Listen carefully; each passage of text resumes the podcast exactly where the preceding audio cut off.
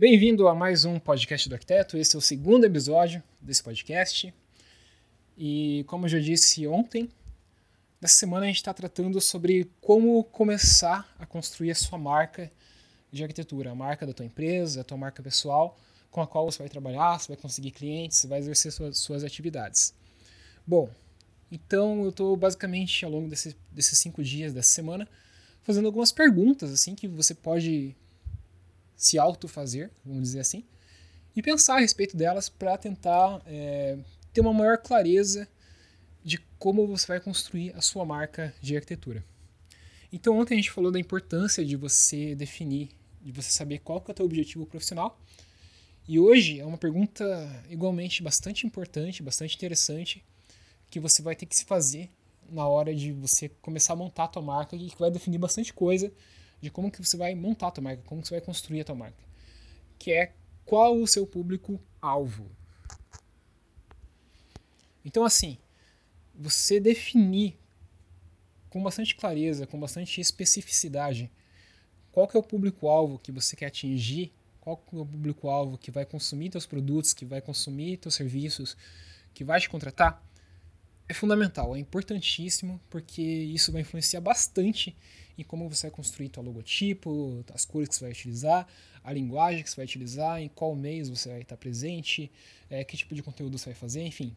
Vai influenciar muito no tipo de serviço que você vai fazer também, nos projetos que você vai fazer, enfim, é importantíssimo, né, por várias razões. Então, do ponto de vista de marketing e comunicação, por exemplo, é muito mais fácil você encontrar os seus clientes futuros a partir do momento que você tem público-alvo público definido. Porque se teu público-alvo é genérico, é todo mundo, nossa, você vai estar competindo com muita gente. Muitos escritórios de arquitetura já fazem isso, já fazem tudo que é tipo de serviço. É, muitos já estão estabelecidos no mercado, já tem uma clientela, já tem um reconhecimento e você está recém começando. Então você vai estar competindo contra, contra essas pessoas. E vai ser bem difícil você ganhar essa competição, porque você está em desvantagem em termos de reconhecimento. Né? A, tua, a tua marca ainda não é conhecida no mercado. Então é bem difícil competir nessas condições. E da mesma forma, quando você tem bem claro definido qual que é o teu público-alvo, você consegue moldar, como eu já falei antes, o teu site, os teus conteúdos que você vai produzir, a tua presença online, a tua teu logotipo, enfim, tua identidade visual, teu caráter, a tua marca, para que as pessoas que são o teu público, teus clientes em potencial, é, te achem mais facilmente. E obviamente, quando você começa a trabalhar fazer vários projetos, vários trabalhos do mesmo tipo, né, repetidamente, você vai ganhando experiência. E com a experiência você vai ganhando autoridade, você vai ganhando repertório, você vai ganhando um portfólio.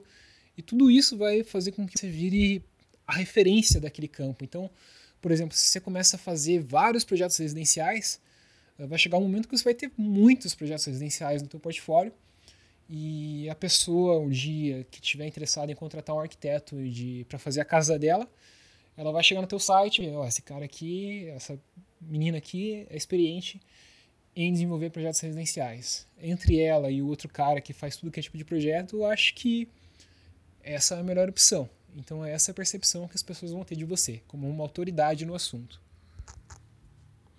Então assim, eu queria te dar três dicas para você utilizar, é, tentar aplicar aí na, na construção da tua marca é, que vão te ajudar é, a definir realmente qual que é o público-alvo mais adequado para você. Bom, primeiro de tudo, é, você precisa identificar quem são as pessoas, o grupo de pessoas que consumiria os serviços, os produtos, aquilo que você faz. Então, por exemplo, se você faz, se você gosta de fazer, se você tem bastante habilidade, se tem familiaridade em fazer 3Ds para 3Ds, renders e tal.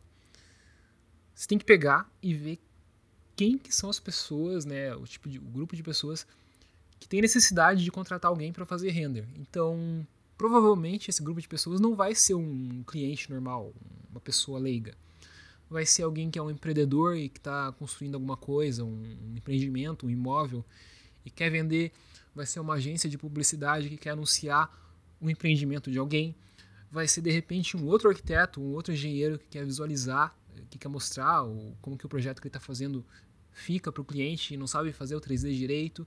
Enfim, você já começa é, com base nisso a conseguir identificar quais são as pessoas, qual que é o grupo de pessoas com o qual você pretende trabalhar.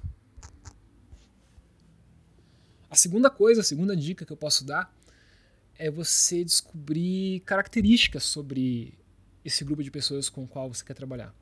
Então, assim, duas que são fundamentais é qual que é o tamanho desse grupo, qual é o tamanho do público-alvo e qual que é a renda dele, qual que é a capacidade financeira dele. Então, por exemplo, você quer fazer casas, mansões, mansões, casas chiques, grandes. Uh, a primeira coisa que você vai perceber é que esse grupo, esse público-alvo, ele acaba sendo um pouco mais restrito, porque a população rica no Brasil é percentualmente, porcent, porcentualmente, em porcentagem ela é pequena. Porém, ela tem uma renda, uma capacidade de gastar dinheiro elevada. Então, talvez com alguns poucos clientes você consiga viver tranquilamente, viver muito bem fazendo seus projetos. Em contrapartida, você quer fazer um, um, tipo de casa mais popular, você quer fazer apartamentos populares, projetos projetos de coisas mais populares mesmo, é, teu público-alvo acaba sendo maior, né, o grupo de pessoas que podem te contratar em potencial é maior, porém a capacidade dessas pessoas em gastar dinheiro em contratar arquitetos é menor. Então provavelmente você vai ter que fazer mais projetos para conseguir ter uma renda que você deseja, e isso vai te dar mais trabalho e tal, e talvez você não consiga fazer tão detalhadamente quanto você faria se você estivesse trabalhando com um público mais uh, rico, vamos dizer assim. E sem contar que existem outras características do público-alvo que podem te ajudar bastante, né? Que é interessante você descobrir, como o padrão de comportamento, uh, quem são eles, qual é a faixa etária, é, quais os meios de comunicação eles utilizam para diversão, qual que é a rede social que eles mais frequentam, todo esse tipo de coisa é fundamental para que você consiga construir a marca. Ah, marcas com as quais eles se identificam também. Então, qual é a referência deles de padrão de qualidade? Porque daí você pode se basear nisso também na hora de construir a tua marca. E uma vez que você tenha o teu público-alvo identificado, as características dele, as características dele, deles, não, né, as características dele identificadas, você pode começar a ter uma empatia em relação a esse público-alvo. Então, tentar entender como que eles pensam, tentar entender qual que é o, quais os problemas principais que eles enfrentam no dia a dia e que um projeto de arquitetura ou que o teu serviço de arquitetura, o teu serviço de 3D, o teu serviço em geral poderia resolver. Então assim, uma coisa é certa, né? Se você quer trabalhar com um projeto, por exemplo, ninguém contrata um arquiteto só pelo projeto. A pessoa contrata querendo a casa, querendo o comércio, querendo a obra concluída. Então, quanto mais você entender isso, quanto mais você perceber que não é só o papel que está vendendo, mas é o sonho da pessoa, é, é, a casa pronta, é a facilidade da pessoa te contratar e aquilo sair do papel, melhor para você. Então, obviamente, você vai precisar de uma equipe, você vai precisar fazer parcerias com engenheiros, de repente, com construtores, com empreiteiros. Mas se você conseguir, entre... se você conseguir entregar um produto final ótimo na mão do, do teu cliente, ele vai ficar muito mais satisfeito com você e provavelmente vai te pagar bem mais. Você vai começar a ser reconhecido como a pessoa que resolve os problemas. Porque senão o cara chega, o cliente chega para você, te pede um projeto, você entrega um desenho e daí? O que, que a pessoa faz com aquilo, né? É muito difícil ela ter o conhecimento do que tem que fazer com aquilo lá, qual que é o próximo passo. Ah, vou ter que ir agora em outro profissional, um engenheiro, isso vai me tomar tempo, isso aí é uma burocracia a mais, enfim. Quanto mais você entender os problemas que as pessoas, que o público-alvo com o qual você está lidando tem, melhor você vai conseguir moldar seus projetos, seus produtos, resolver o problema dessas pessoas e assim se diferenciar no mercado, né?